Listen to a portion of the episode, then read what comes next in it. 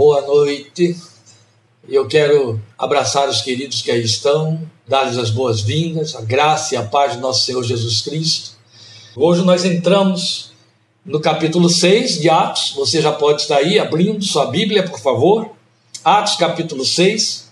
O nosso enfoque, porque ele vai entrar pelo capítulo 8 na próxima semana, querendo Deus, na próxima quarta-feira.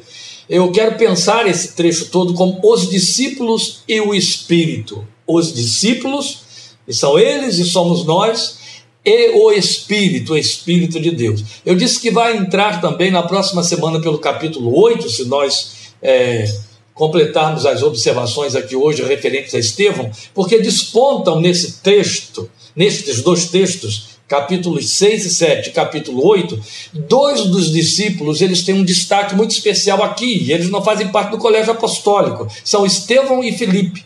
E ao mesmo tempo, isso inclui os apóstolos, inclui outros mais que também estão aí dentro dessas considerações, os discípulos e o Espírito. A gente vai mudar um pouco a observação quando for abordar a história de Filipe. Por isso eu quero convidar você a fazer essa leitura, ela é um pouquinho maior hoje, capítulo 6 de Atos, leremos versículos 1 a 10. Bem-vindos, boa noite, Deus seja louvado por sua participação aqui conosco.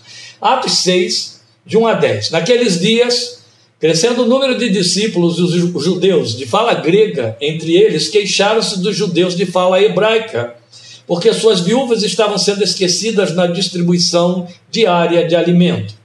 Por isso, os doze reuniram todos os discípulos e disseram: Não é certo negligenciarmos o ministério da palavra de Deus a fim de servir às mesas. Irmãos, escolham entre vocês sete homens de bom testemunho, cheios do espírito e de sabedoria. Passaremos a eles essa tarefa e nos dedicaremos à oração e ao ministério da palavra. Tal proposta agradou a todos. Então escolheram Estevão, homem cheio de fé e do Espírito Santo, além de Filipe, Prócoro, Nicanor, Timon, Parmenas e Nicolau, um convertido ao judaísmo proveniente de Antioquia. Apresentaram esses homens aos apóstolos, os quais oraram e lhes impuseram as mãos. Assim a palavra de Deus se espalhava. Crescia rapidamente o número de discípulos em Jerusalém, também um grande número de sacerdotes obedecia à fé. Estevão, homem cheio da graça e do poder de Deus, realizava grandes maravilhas e sinais entre o povo. Contudo, levantou-se oposição dos membros da chamada Sinagoga dos Libertos, dos judeus de Cirene e de Alexandria, bem como das províncias da Cilícia e da Ásia. Esses homens começaram a discutir com Estevão, mas não podiam resistir à sabedoria e ao espírito com que ele falava. Nós vamos dar um salto agora, eu vou ler ainda o versículo 15, só para fazer um fechamento, e dar um salto ao capítulo 7 e leremos os versículos 55 a 60 que fecham o capítulo 7. Ainda no capítulo 6, versículo 15. Olhando para ele, todos os que estavam sentados no sinédrio viram que o seu rosto parecia o rosto de um anjo. Como eu disse agora no capítulo 7, versículos 55 a 60, a gente faz o fechamento. O texto diz assim: Mas Estevão, cheio do Espírito Santo, levantou os olhos para o céu e viu a glória de Deus, e Jesus em pé à direita de Deus, e disse: Vejo os céus abertos e o filho do homem em pé à direita de Deus. Mas eles taparam os ouvidos e, dando fortes gritos, lançaram-se todos juntos contra ele, arrastaram-no para fora da cidade e começaram a apedrejá-lo. As testemunhas deixaram seus mantos aos pés de um jovem chamado Saulo. Enquanto apedrejavam Estevão, este orava: Senhor Jesus, recebe o meu espírito. Então caiu de joelhos e bradou: Senhor, não os consideres culpados deste pecado. E tendo dito isso, adormeceu. Nós vamos fazer a nossa abordagem dentro desta, eh, desta proposta, os discípulos e o Espírito. Mas eu já quero despertar a sua atenção para um fato que na leitura isso passa batido. Eu quero que você foque agora comigo algo que é muito significativo, porque, como eu disse, despontam aqui Estevão e agora, quando entrarmos na próxima quarta-feira no capítulo 8, Filipe. E a respeito de Estevão, cada vez que o parágrafo abre citando o nome dele, mesmo quando ele é incluído entre aqueles sete que foram escolhidos pelo povo, o texto faz questão de dizer, ou seja, Lucas fez questão de registrar: Estevão cheio do Espírito Santo. Estevão, homem cheio do Espírito Santo. Mais Estevão, cheio do Espírito Santo. Minimamente três vezes, ele é citado três vezes. Estas considerações são acrescentadas à pessoa de Estevão. E aqui nós temos esses sete nomes: Estevão, Filipe, Prócoro, Nicanor, Timon, Parmenas e Nicolau, que veio de Antioquia, o texto diz aqui para nós. Sete homens. E o que eles foram nomeados para fazer? Prestar serviço de assistência social a mais de 5 mil pessoas. Sete para 5 mil. Onde foi que você viu esse número, essa equação? Dá corda aí a sua memória. Sete para cinco mil. Cinco pães e dois peixinhos. Quanto que isso dá? Cinco com dois, sete. Para alimentar quantos? cinco mil. Pastor, o que, é que isso tem a ver? Nada, vamos fechar parênteses aqui, deixa essas minhoquinhas aí na sua cabeça, mas eu gosto de ver a Bíblia brincar, estou pondo entre aspas, com esses números, estas referências. Dei-lhes voz de comer. E o que tinham na mão para dar o alimento eram cinco pães e dois peixinhos, sete elementos para alimentar cinco mil homens.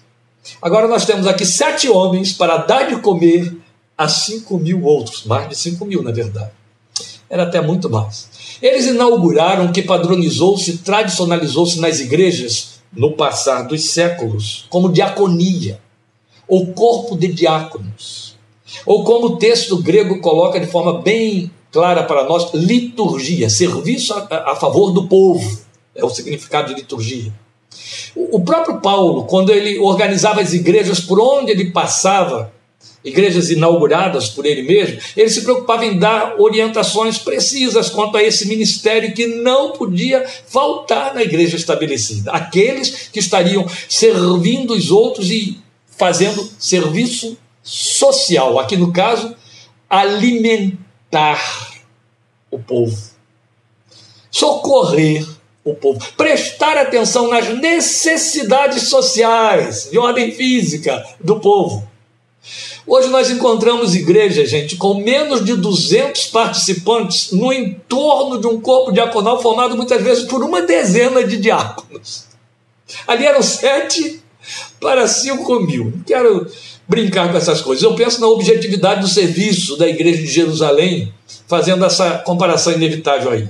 Milhares de pessoas assistidas em suas necessidades diárias por sete homens apenas.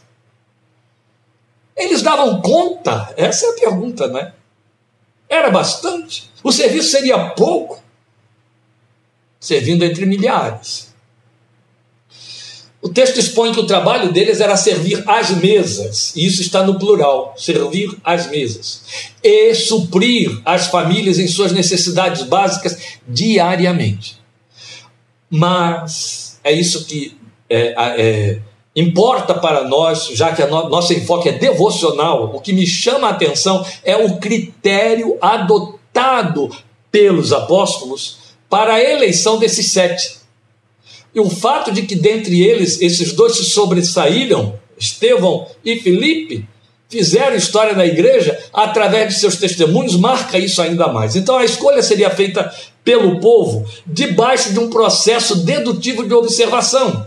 Seria necessário nomear alguns. Quantos eles delimitarem. E por isso, o fruto da observação resultou em sete nomes apenas.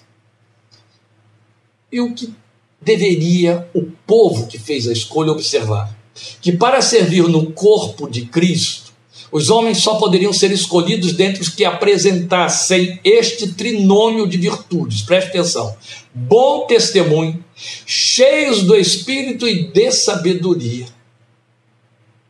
Eu fico pensando, quando a gente ordena candidatos a ministério pastoral, Quais são os critérios que a gente estabelece? Bem, a Igreja de Jerusalém estabeleceu que para eleger diáconos, eles teriam de ter bom testemunho, ser cheios do Espírito e de sabedoria. Cheios do Espírito e cheios de sabedoria. Aí eu pergunto: não bastava bom testemunho? Não. Impossível. Porque é impossível dar bom testemunho sem estar cheio do Espírito Santo. Foi isso que Jesus disse. Está lá em Atos 1,8. Que para ser testemunha era necessário ser cheio ou estar cheio do Espírito. Consideramos isso quando abordamos o capítulo 1. Né? Outro tanto. Estar cheio do Espírito precisa estar cingido à sabedoria, porque o poder espiritual desprovido dela transforma o carisma, que é como todos entendem o estar cheio do Espírito, em mau caráter. E se se aproveita, se se aproveita o carisma para alimentar o mau caráter. E falta de sabedoria, evidente, jamais atesta bom testemunho em qualquer lugar que seja. Logo, o trinômio era um cordão de três dobras indissociáveis. Bom testemunho, cheio de Espírito Santo, cheio de sabedoria. Isso tudo para servir às mesas. Fico pensando nos critérios dos dias de hoje, considerando, meu Deus, como esses apóstolos eram exigentes, não é? E o povo concordou com eles. Três critérios desta natureza para trazer homens com tal envergadura para servir às mesas.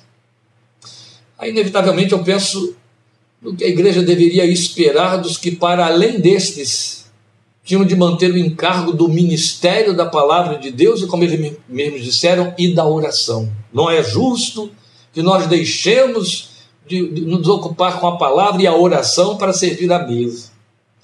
Aí eu penso comigo com temor, sem sarcasmo, apenas compartilhando um pensamento, que se as igrejas desta geração, 12 mil anos depois, pudessem guarnecer-se de ministradores da palavra, sob os critérios requeridos quanto aos diáconos, que tipo de diaconia elas teriam? Que tipo de liturgia? Aqui eu estou fazendo um trocadilho. Que tipo de serviço à mesa espiritual elas teriam? Porque a mim parece que os valores para a liturgia foram estabelecidos nesta ordem. A partir daqueles, os ministradores, para esses, os diáconos. Esses eram os valores. Aqueles eram as referências. E que diáconos? Um morre como mártir, vendo o céu se abrir e contemplando ali o Senhor Jesus. O outro, que é o Filipe, é visto tempos depois sendo levado pelo Espírito de Deus como instrumento de um grande avivamento na cidade de Samaria, e em seguida descendo até Gaza, onde batiza um ministro do governo da Etiópia. Aí eu imagino um homem desses em nossos púlpitos. Eu imagino os que por ele foram servidos às mesas na comunidade de Jerusalém, que talvez sequer se apercebessem que naquele ofício simples de distribuir víveres estava o embrião de um evangelista, eu estou me referindo no caso ao Filipe, a quem Deus usaria para fazer o que mesmo? Servir no ministério da palavra de Deus. Mas não foram estabelecidos para serem diáconos e servir as mesas, sim. Aí você vai ver a história se desenrolar e mostrar. É, Estevão com título de evangelista, e Filipe sendo um instrumento de um ministério evangelístico missionário de avivamento extraordinário, como veremos no capítulo 8, quando na verdade a proposta inicial fosse recebesse imposição de mãos para servir as mesas. Olha o que estava por detrás. Olha o que Deus estava considerando. Quem vai servir à mesa tem a mesma capacidade de quem serve no púlpito. Púlpito a gente inventou depois, né? Quem serve no púlpito tem que estar apto para servir a mesa.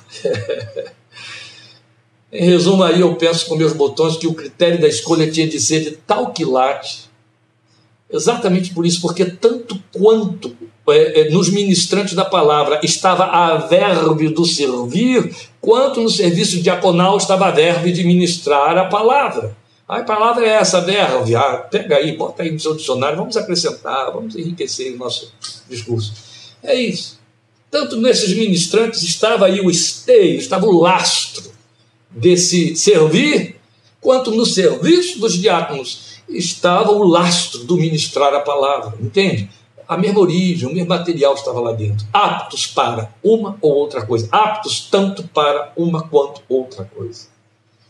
Porque Deus vê os serviços no mesmo nível, meus queridos. É como o Fernando escreveu aí, você deve estar acompanhando na tela: salvos para servir. Deus vê os serviços no mesmo nível é liturgia, é serviço ao corpo de Cristo, pois o Espírito é o mesmo. Quem muda é o homem, o resto é diversão, é embalo cultico, entendeu? Oba, oba, Jesus. Estão chamados para isso, não. Deus tem coisa mais importante para fazer. Então, tanto a força do relato do livro de Atos, que registra as palavras do nosso Senhor estabelecendo a fonte do poder do nosso testemunho cristão, quanto pela doutrinação aprendida nas epístolas de Paulo, nós estamos convictos de que para sermos discípulos de Cristo legitimamente precisamos viver cheios do seu Espírito Santo. Afinal de contas, eu sou acionado para ser testemunhas ou o Espírito me faz testemunha a partir do momento que eu creio? O que entendemos pela palavra de Deus é que eu só sou de Cristo se for testemunha, só sou testemunha se for de Cristo, e para ser uma e outra coisa precisa estar cheio do seu Espírito. Paulo já disse lá em Romanos 8 que se não tivermos o Espírito dele, não somos. Então, não há para onde correr. Precisamos viver cheios do Espírito de Deus. Quando não temos e nem estamos cheios dele, estamos cheios não de outro Espírito, mas do nosso mesmo. Então realça-se o texto exortativo de Gálatas 5,25. Eu gosto muito de chamar a atenção para essa linha inicial aí de Gálatas 5,25. Paulo diz assim: se vivemos pelo Espírito, andemos também pelo Espírito. Versões mais antigas traduzem assim: se vivemos no Espírito, andemos também no Espírito. Tudo bem, dá no mesmo porque o, o, o advérbio acaba sendo o mesmo ou tendo o mesmo efeito. Se vivemos pelo Espírito, e o que, que entendemos como viver pelo Espírito? Bem, vamos reduzir tudo à ideia de teoria da teologia da conversão. Eu sou crente porque o Espírito de Deus habita em mim. Eu sou cristão porque o Espírito de Deus habita em mim. Então isso significa viver pelo Espírito. Eu tenho vida espiritual porque o Espírito está em mim. Aí Paulo chega e diz assim: opa, muito bem, aplauso para você. O Espírito está aí dentro de você. Agora que ele está aí dentro de você e você então entende que tem vida eterna porque o Espírito está dentro de você, ande por ele. Ande também pelo Espírito. Não apenas fique sabendo que você tem vida espiritual. Põe ela em movimento. Ande pelo Espírito. Faça ela funcionar e pelo Espírito. Faça acontecer, realize, se movimente, seja servo. Essa terminologia aí, ser cheio do Espírito, ela acabou caindo para a formatação de um slogan técnico piedoso, meus queridos, se me faça entender. E aí recebeu, por conta disso, vinculações de significado fantasioso, que a deixou longe de seu sentido e comprometimento real. Hoje, até há alguns que cobiçam uma vida no Espírito e há ainda outros que a buscam, mas ou desistem no meio do caminho, eu não estou generalizando, ou se assustam e recuam quando se dão conta de que nem tudo flui magnífico ou fantasticamente como pretendido. É muito bom pensar, oh, estou cheio de espírito, um homem espiritual, um homem cheio de espírito, uma mulher cheia de espírito, oh, está cheio de espírito, é muito bonito, tem comprometimentos. E precisamos pensar nisso. Primeiro que tem propósito. Eu sou cheio para testemunhar, eu sou cheio para que as coisas funcionem, cheio de espírito para funcionar, e cheio para ser, não é? Cheio para ser, daí é que as coisas funcionam. E aí, quanto a Estevão, veja, nós podemos sinalar os efeitos ministeriais desse revestimento testemunhal, revestimento do Espírito para ser testemunha, revestimento testemunhal. O texto diz o quê? Estevão realizava grandes maravilhas e sinais no meio do povo, é o que você tem aí. É, no versículo, no capítulo 6, né, que é o capítulo sobre Estevão, no versículo 8. Realizava grandes maravilhas e sinais entre o povo, efeitos ministeriais, mas também nós temos, é, e temos de sinalar, evidências desse caráter sobre o revestimento testemunhal. Então não é só efeitos sobre o revestimento, mas evidências de caráter sobre o revestimento. Porque o texto diz o quê? Mas não podiam resistir à sabedoria e ao espírito com que ele falava. Olhando para ele, é aquele versículo 15 que eu li lá para vocês no capítulo 6. Olhando para ele, todos que estavam no sinédrio viram que o seu rosto parecia o rosto de um anjo. Então, no primeiro momento, que é o versículo 8, você tem os efeitos desse revestimento. Num outro momento, que é o versículo 15, você tem as evidências desse revestimento, de tal ordem que aparecem no rosto de Estevão.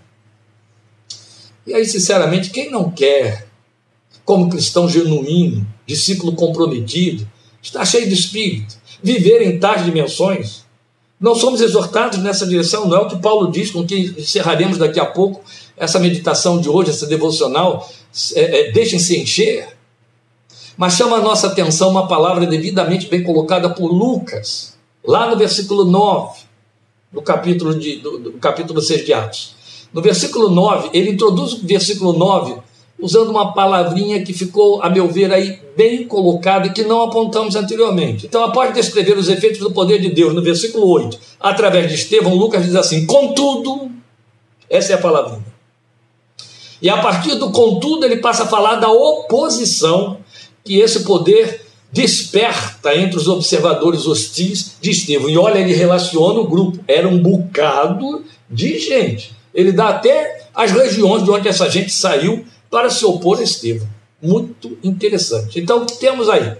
Olha, é, a palavra contudo, ela entra aí para significar apesar de, a despeito de, embora, quer dizer, apesar de tudo que o versículo 8 registra, a despeito de tudo que o versículo 8 registra, embora tudo que o versículo 8 registra, e mais especificamente quanto a Estevão, nós poderíamos dizer que contudo significa legitimamente por causa disso. Paulo, no outro tempo, disse a Timóteo, isso está em 2 Timóteo 3,12, que todos os que desejam viver piedosamente em Cristo Jesus serão perseguidos. Paulo não disse assim: pode acontecer, pode ser que para viver piedosamente em Cristo Jesus você sofra algum tipo de perseguição. Não.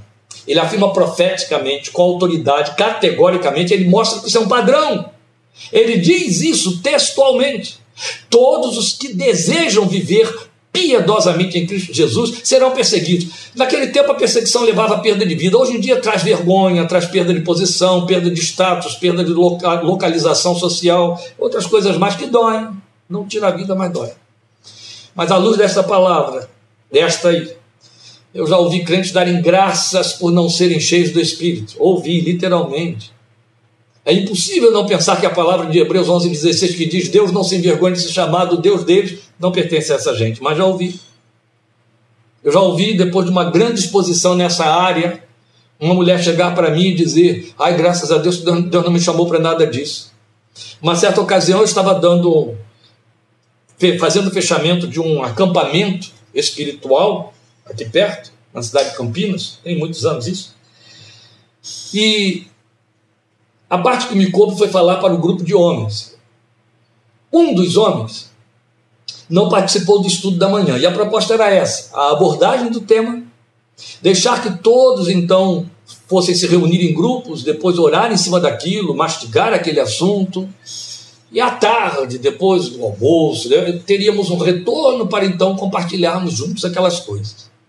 Então, ministramos sobre o testemunho de Moisés, de Davi, de Paulo, os, o, o, perfil dos homens de Deus cheios do Espírito, e, e outros, e outros, que têm menos destaque, alguns anti-heróis também. Acrescentamos ali testemunhos de nomes que pareiam na história da igreja, conhecidos. E falamos sobre isso um bom tempo. Oramos, alguns homens se quebrantaram.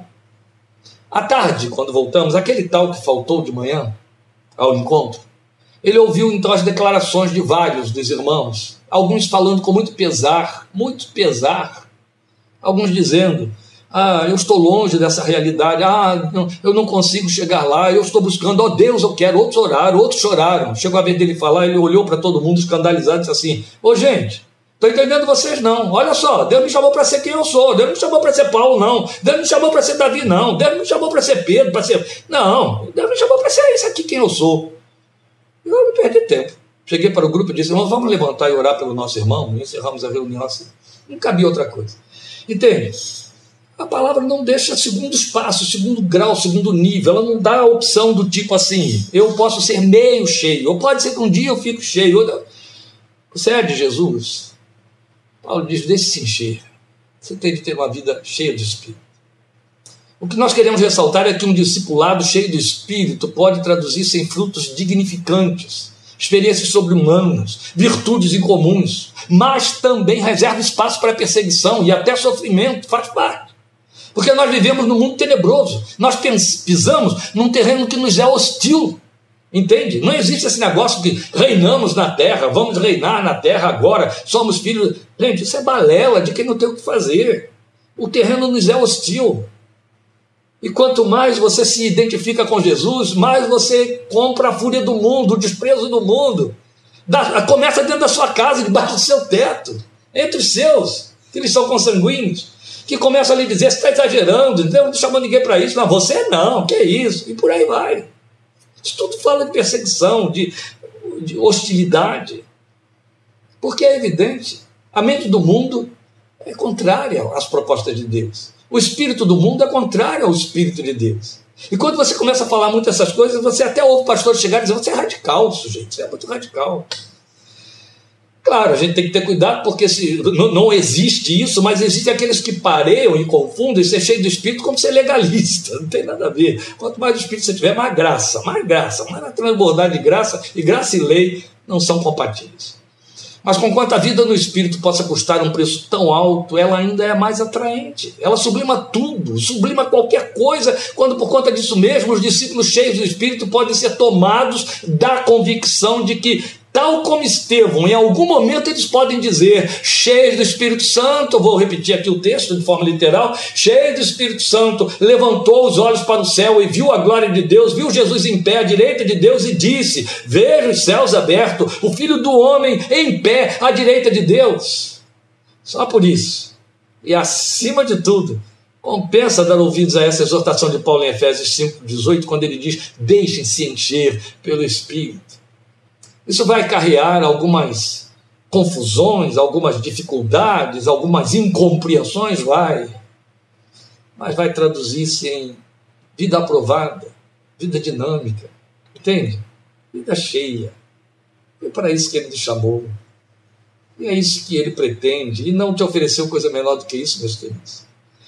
Você percebe que nós estamos fazendo todas essas considerações, eu tenho aí três minutinhos para fazer o fechamento, nós estamos fazendo todas essas considerações em cima dos critérios de escolha para aquilo que hoje em nossas igrejas, desculpem colocar desse jeito, mas vamos ser realistas, está banalizado, é banal, virou banal. Ah, é servir a mesa. Ô fulano, você quer ser diácono? É até para dar serviço dentro da igreja, o sujeito ficar lá ocupado, não mudar de endereço, por aí. Agora eu estou sendo sarcástico, mas eu estou expondo realidades que a gente tem que encarar de frente, não é parar de tapar o sol com a peneira. Meus queridos, a verdade é essa. A gente pega no laço e põe lá qualquer um. A igreja, nós já dissemos, Atos é modelo.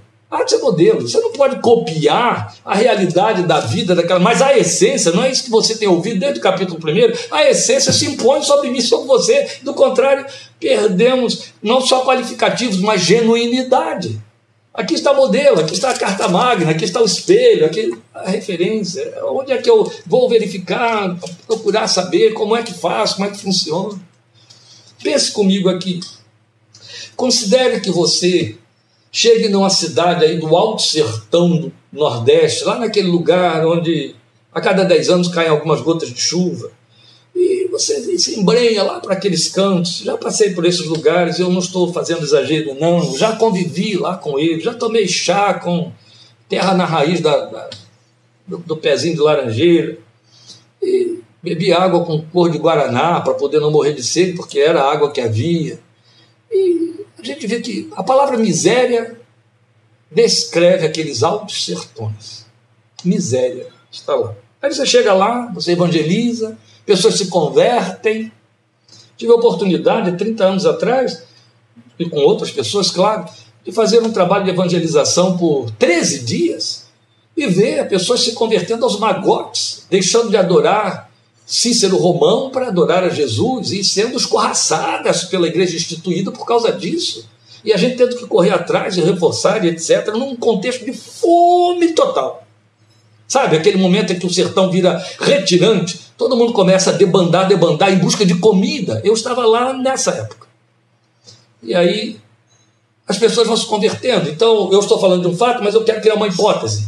Em cima da hipótese, você chega lá, você então evangeliza, que foi o que fizemos. Treze dias depois tivemos que ir embora. E largamos para lá aquele número imenso de gente convertida que levaria agora meses para receber a volta, a visita de mais um missionário que fosse para lhes ensinar. Passamos aqueles dias nos reunindo com eles todos os dias, duas vezes por dia. Parecia aquela experiência de Paulo lá na escola de Trajano. Todos os dias, dando tiros que só tínhamos 13 dias. E eles levariam agora dias para receber a chegada de outros missionários. Aí você imagina que você sai e deixa aquela gente lá por sua própria conta, com Bíblia na mão, sem ter mais o que fazer. E aí o que, que essa gente faz depois de ter aprendido que aqui está o livro que é regra de fé e prática.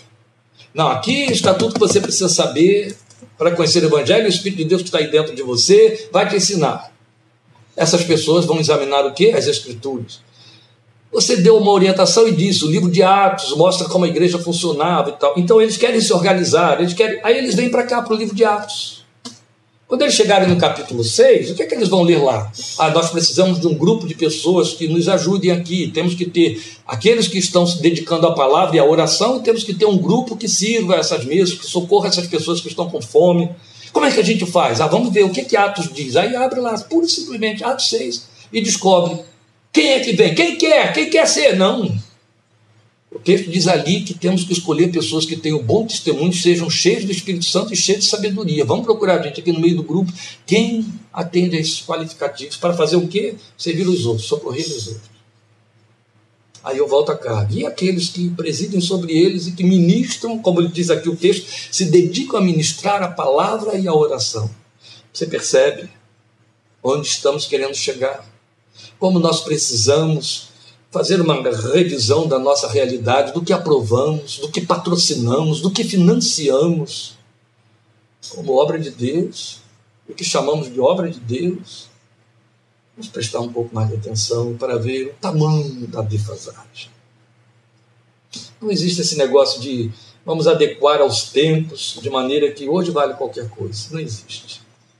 Esses são os critérios. Se todo discípulo tem que estar cheio do Espírito, imagine o discípulo que precisa transferir e transferir outras coisas. A própria vida, no serviço da casa de Deus. Pense no compromisso para o qual você foi chamado, você foi chamado. Pense nisso. Terminamos por aqui hoje. Veremos a situação de Filipe em Atos 8, permitindo Deus na próxima semana. Hoje consideramos os discípulos e o Espírito. Na próxima semana, Minuta da Fé 14, veremos o Espírito e os discípulos. Vamos inverter. Eu acho que vai ser significativo para nós. Amém? Obrigado por sua atenção, sua participação. Deus te abençoe muito e encha seu coração de fome e sede desta palavra de Deus. Deus te abençoe. Boa noite. Paz.